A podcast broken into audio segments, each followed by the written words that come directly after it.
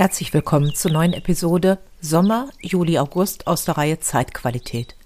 In diesem Podcast spüren wir den Gefühlen zu einer bestimmten Zeit mit ihren Qualitäten nach, die im Lebenskreis eines Menschen oft empfunden oder wiederentdeckt werden. Die Bilder oder Geschichten können im Coaching als Analogie, als Gleichnis eingesetzt werden. Diese bildhaften Brücken unterstützen Menschen zu ihrem eigentlichen Zielen im Leben.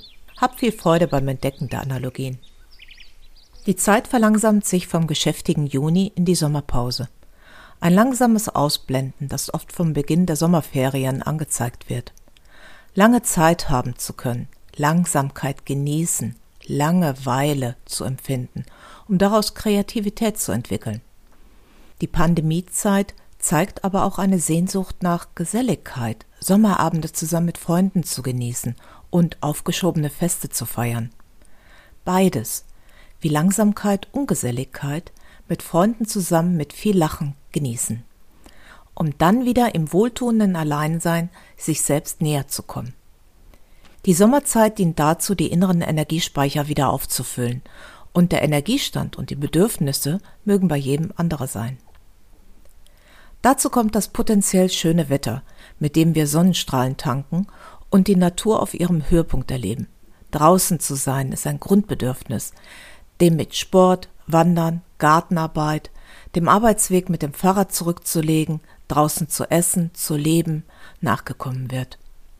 Gerade in den Augustnächten draußen zu schlafen kann ein unvergessliches Erlebnis werden, wenn die Sternschnuppen fallen. Was wünschst du dir? Ergänze die folgenden Sätze. Meine Liebe zu möge, mein Beruf möge, meine Liebsten mögen, meine Kreativität möge, mein Erfolg möge. Die Perseiden versprühen alljährlich die meisten Sterne vom 12. auf den 13. August. Und auch vorher und nachher, ab dem 17. Juli bis 24. August, fallen genügend Sterne für die zukünftigen Pläne vom Himmel. Bei klarer Nacht und vielleicht auch bei angenehmen Temperaturen ist die große Chance, eine Wachnacht im Garten oder auf dem Balkon zu planen. Die Erfahrenen verbringen eine Nacht in der Natur. Für die meisten Menschen ist eine draußen verbrachte Nacht eine besondere Erfahrung. Die Gedanken und Gefühle sind einfacher und klarer. Manche können urplötzlich auch eine heraufkommende Ängstlichkeit verspüren. Unsere Instinkte sagen uns, dass wir in der Nacht geschützt sein sollten und nicht einfach so herumliegen. Nach dem Motto, erstens, ist es eine Notsituation? Nein. Wird gefeiert? Nein. Dann müssen wir aufpassen. Und jedes Knacksen im Unterholz oder rufende Eule oder gar die Stille wird als Bedrohung interpretiert und sendet Angst als normale Reaktion. Die Angst zu überwinden ist nicht ganz einfach, doch seid stolz auf euer Warnsystem, dass es so toll funktioniert. Übrigens, in Deutschland ist es gar nicht rechtens, so einfach in der Natur zu nächtigen. Am besten sucht ihr euch eine Wiese mit einem Baum als relativen Schutz und fragt den Besitzer, ob ihr dort nächtigen dürft. Auch für den Wald müssen Übernachtungen beim zuständigen Forstamt angefragt werden. Im Wald zu schlafen ist ein echtes Sommerhighlight und nicht nur zu Sternschnuppennächten. In einigen Naturschutz- und Wandergebieten gibt es Zeltplattformen, die gemietet werden können. Mit vorhandenen Ösen kann ein Zelt oder eine Plane befestigt werden. So ist ein gewisser Schutz gegen Wetterüberraschungen gegeben. Im Wald werden Menschen noch am ehesten mit sich selbst konfrontiert. Nicht umsonst wird im Märchen der Wald als der Ort des Unheils oder Gefahr gleichgestellt, ob in Form von Wölfen oder Hexen.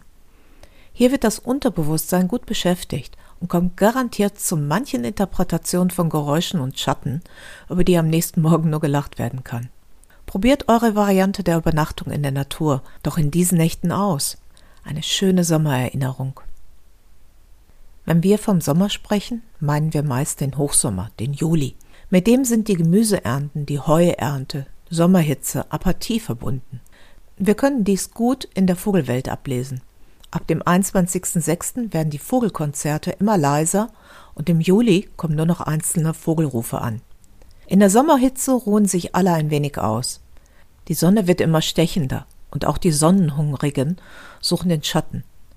Juli und August sind die klassischen Sommerurlaubsmonate. Die einen suchen Sommerwärme, die anderen fliehen aus der Hitze, je nachdem, wo man wohnt. Wann ruhst du dich aus? Kannst du alle Gedanken und Pläne zur Seite legen und entspannen? Wohin zieht es dich? Alte Namen für den Juli waren auch Heumonat oder Heuet oder auch Honigmonat. Wenn zur Hochzeit gehochzeitet wurde, ging es in den Honigmond, Honeymoon. Im Sommer blühen viele Korbblütler wie die Ringeblume, Johanniskraut, Gänseblümchen, Arnika und noch viele mehr. Albertus Magnus, der Universalgelehrte, geboren 1193, bezeichnete die Ringelblume als Sponsa salis, die Sonnenbraut. Zur Hochzeit blühen die Sonnenbräute. Was für ein schöner Gedanke. Die Ringeblume, die so lange blüht, scheinbar nie welkt, sollte bewirken, dass die Liebe eines Menschen zu einem anderen nicht endet, sondern immer wieder neue Blüten treibt. Eine Pflanze der Liebe und der Frauen. Auch wurde die Ringeblume als heilige Braut der germanischen Freier und dann Maria zugeordnet. Und deswegen heißt sie im Englischen auch Marigold. Als Sonnenbräute werden auch die Priesterinnen bezeichnet, die die alten Riten der Sonnenfeste zelebrierten.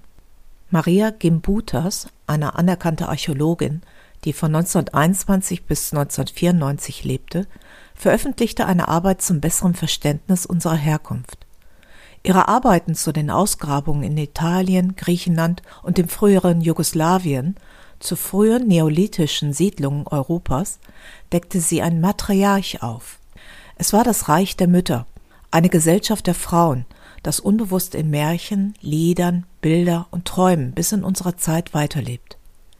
Die alten Priesterinnen, die das Volk führten, die Heilerinnen und Seherinnen, lebten fort in den Geschichten von den weisen Frauen und den guten Feen. Es gibt heute noch Frauenberge, auf denen sie früher gelebt, geheilt und Recht gesprochen haben. In Düsseldorf gibt es im Aperwald die Frauensteine, die das Ziel für meine Naturcoaching-Seminare sind ein Ort für schöne Balancen. Die Sonne war das heilige Symbol des Lebens und bildete den weltlichen wie geistigen Rahmen des Sonnenjahres. Die Priesterinnen, die Sonnenbräute, zelebrierten an den heiligen Orten die Sonnenfesttage. Unsere christlichen Feste wie Ostern, Pfingsten, Michaeli, Weihnachten sind verwandelte alte Sonnenfeste. Beide, alte heidnische und christliche Feste, sollen den Menschen den gleichen tiefen Sinn vermitteln. Blumen, die zur Zeit der wichtigen Punkte des Sonnenlaufes durch das Jahr blühen und die in ihrer Form der Sonne ähneln, galten als heilige Blumen, den Sonnenbräuten geweiht. Das Gänseblümchen blühte schon zur Zeit des Frühlingspunktes, das Johanniskraut zur Zeit der Sommersonnenwende, die Wegwarte und die Ringeblume blühen noch zur Zeit der Herbst- und Tag-Nacht-Gleiche. Wie lebst du deine weibliche Seite? Wenn du mit Lichtfäden heilen könntest, was würdest du an dir zur Heilung bringen? Einige verbringen ihre freie Urlaubszeit in anderen Gegenden oder Ländern und können dort neue Reize aufnehmen. Neue Gerüche, die meist als erstes auffallen.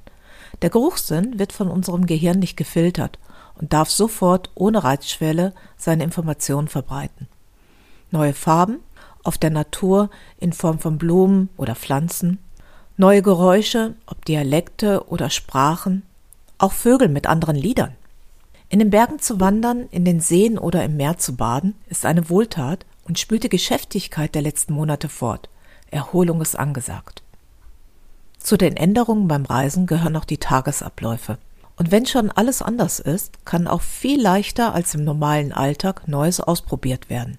Wesentlich einfacher kann hier eine kleine Zeit genommen werden, um beispielsweise das Meditieren am Morgen einzuführen, ohne Ablenkung die komplette Aufmerksamkeit zu erleben oder erst einmal als Anfänger die Ruhe zu genießen, Gedanken und Gefühle als Wetter zu betrachten. Das kommt und geht und wie eine Wolke in das innere Sichtfeld hineinschwebt und ohne Bewertung wieder herausschweben darf. Einfach einfach sein. Oder eine Stunde am frühen Morgen oder Abend spazieren zu gehen und so den Tag willkommen zu heißen oder zu verabschieden. Kein Muss, eher ein endlich mal dürfen. Der 20. Juli ist der Tag der heiligen Margarete von Antiochia, die Schutzfrau unter den 14 Nothelferinnen. Als 15-jähriges schönes Mädchen weigerte sie sich standhaft, einen gut situierten Beamten zu heiraten und bekannte sich zur Christin, somit Jesus zugehörig. Das wurde sofort geahndet und im Kerker erschien ihr der Teufel in Form eines Drachens, den sie mit dem Kreuz erledigte. Vorher wurde sie vom Drachen verschlungen und wieder ausgespuckt. Durch ihren Sieg wurde sie die Schutzpatronin der Gebärenden. Da sie im Kerker vielfache Wunden erlitt und die allesamt wundersam halten, wurde das Patronat auf alle Verwunderten erweitert. Aber auch bei fehlender Fruchtbarkeit wird sie in Gebeten angerufen. Schutzheilige der Frauen, Mädchen und auch Bauern und Hirten. Der 20. Juli ist der Beginn der Ernte, die Zeit der Schnitterin. Eine Schnitterin nutzte die Sichel mit frohem Mut und entschied sich voller Konzentration für jeden Schnitt. Je mehr sie im Fluss mit sich selbst war, umso mehr Getreide oder Gras konnte sie schneiden. Oft ging die Schnitterei, die Ernte, mit einem gemeinsamen Lied oder auch in der Hitze in verständnisvollem Schweigen. Vorher zu überlegen und zu bedenken, was geschnitten werden muss, und dann mit diesem Entschluss in die Handlung zu gehen. Loslassen in völliger Klarheit mit jedem Schnitt und damit für den Winter sorgen. Schneiden ist der Wechsel zwischen Genauigkeit und Lässigkeit und ergibt in der Summe den Flow. Unsere Jahreshalbzeitbetrachtung steht an. Was oder wen muss ich loslassen? Welchen alten Zopf sollte ich abschneiden? Was darf durch einen beherzten Schnitt langsam und besser nachwachsen, damit eine zweite Chance bekommen. Was darf ich jetzt ernten? Die römische Göttin Ceres steht für die Jahreszeiten, die Saat und die Ernte. Ein Beiname ist Julo und damit eine der Herkünfte des Namens des Erntemonats Juli. Doch die beanspruchende Person des Monatsnamens ist kein geringer als Julius Caesar, der den Monat schlicht nach sich selbst benannte. Oder hat er doch an Ceres gedacht? Das Bauernvolk nannte den Monat Juli schlicht Heumonat. Was bei den Römern Ceres war, war bei den Griechen die Göttin Demeter, die mit einer Weizenehre der Mohnblume und aus ihrer Geschichte heraus mit dem Schwein und Delfinen, auf denen sie reitet, dargestellt. Wenn wir gerade bei den Göttern sind, das würde Julius Caesar gut gefallen, der keltische Gott des Lichtes, Lu, war der Namensgeber des Zeitraums äh, bis zum 1. August, Lunasat. Zu Ehren seiner Mutter Teltju, die wie die griechische Demeter oder die römische Ceres mit der Ernte der Hülle und Fülle verbunden war, wurden Sommerfeste zwischen Mitte Juli und Mitte August veranstaltet. Damit wurde für eine gute Götterlaune und somit eine gute Ernte gesorgt. Bei uns in Düsseldorf gibt es im Juli die Kirmes in den Rheinwiesen. Naja, zumindest zu normalen Zeiten. Uns fällt im Juli das gleißende Licht auf. Sonnenbrillen ist nicht nur ein Modeaccessoire, sondern ein Muss, um das mittägliche Tageslicht ohne Schatten zu ertragen. Schlagartig, ungefähr ab dem 5. August, verändert sich das Licht, als wenn sich Luke nun verabschieden würde. Das Licht bekommt einen goldenen Schimmer, eine neue Sternenzeit beginnt. Die Luft riecht irgendwie anders. Der Duft von Fallobst und Getreide samt Kräutern liegt in der Luft. Die morgendliche und abendliche Kühle ist ausgeprägter und obwohl die Tage noch richtig heiß werden können. Das ist der Augenblick, wenn meine Mutter sagt, es herbstelt.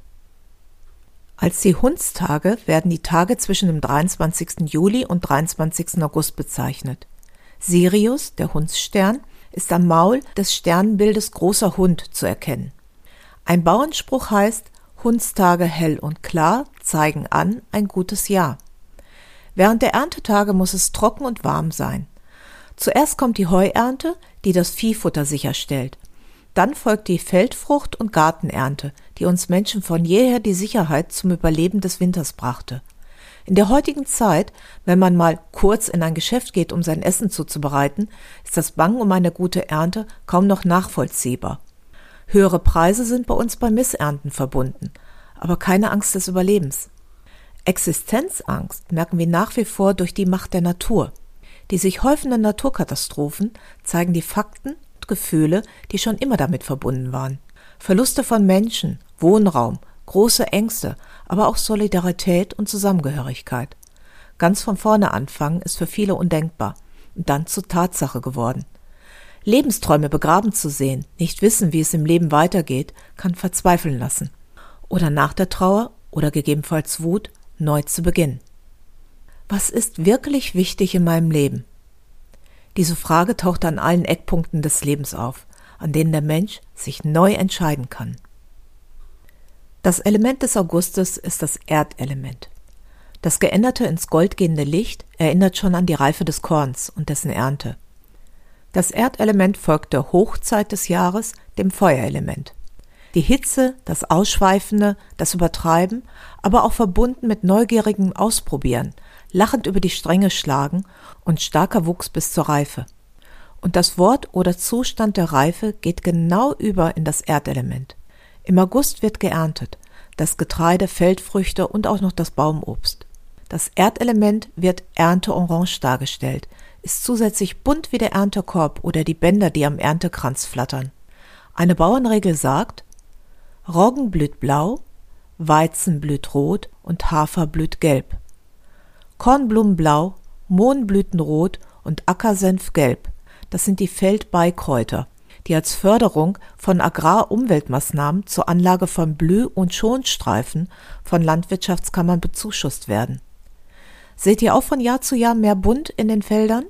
Die Insekten, Schmetterlinge und auch Vögel nutzen diese Streifen intensiv. Und der Mensch lächelt. Ein Gefühl des bunten Erdelements ist satte Zufriedenheit, wie nach einem guten Essen. Innere Ruhe, die zu sagenden Worte erstmal bedenken, bevor Spontanität gegebenenfalls zu schnell ist oder zerstört. Stell dir einen Bauern vor, der am Feldrand steht, und seine Erntehelfer bringen die Ernte ein. Wagen für Wagen fahren zu den Silos oder zu den Scheunen, und er weiß mit tiefer Sicherheit, dass seine ihm Anvertrauten, die Familie und alle Bewohner des Gutes, den langen Winter überleben werden. Das ist das Erdelementgefühl. Der Magenmeridian und der Milz-Pankreas-Meridian sind im Erdelement enthalten.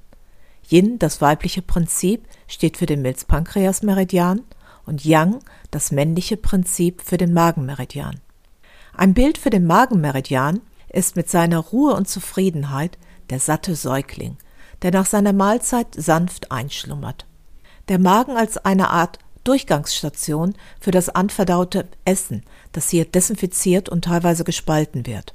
Ein Ort, der mit vielen Nervenverbindungen direkt mit dem Herzen verbunden ist. Hier haben wir ein gutes Bauchgefühl oder fühlen Schmetterlinge, krampft uns der Magen zusammen oder uns wird speiübel. Hier ist die letzte Aufnahmestation, ob für substanzielle oder geistige Nahrung, wo entschieden werden kann, ob der Inhalt verdaut oder ausgespuckt wird. Eine Entscheidung für Ruhe und Zufriedenheit oder Unzufriedenheit und Gier, gleich ob verdaut oder ausgespuckt. Entscheide ich mich stets für das Gute? Kann ich etwas Unverträgliches wieder loslassen? Der Milz-Pankreas-Meridian mit seiner aktiven Zeit von 9 bis 11 Uhr steht für geistige Konzentration und Lernen und Arbeiten. In vielen Klöstern unterschiedlicher Religionen wurde die Vormittagszeit zum Studium oder geistigen Arbeiten genutzt. Diese Hochform zeigt sich in guten Ergebnissen. Gesunde, gleichmäßige Abläufe, wie in ein Kloster sie bietet, wird heutzutage als Auszeit oder Rückzug zur Gesundung angesehen.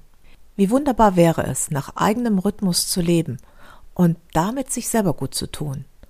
Ausgeglichen zu schlafen, essen, meditieren, arbeiten und sich zu bewegen. Keine Auszeit aus dem Leben, sondern das Leben so zu genießen. Dann können wir voller Vertrauen für die Zukunft sein.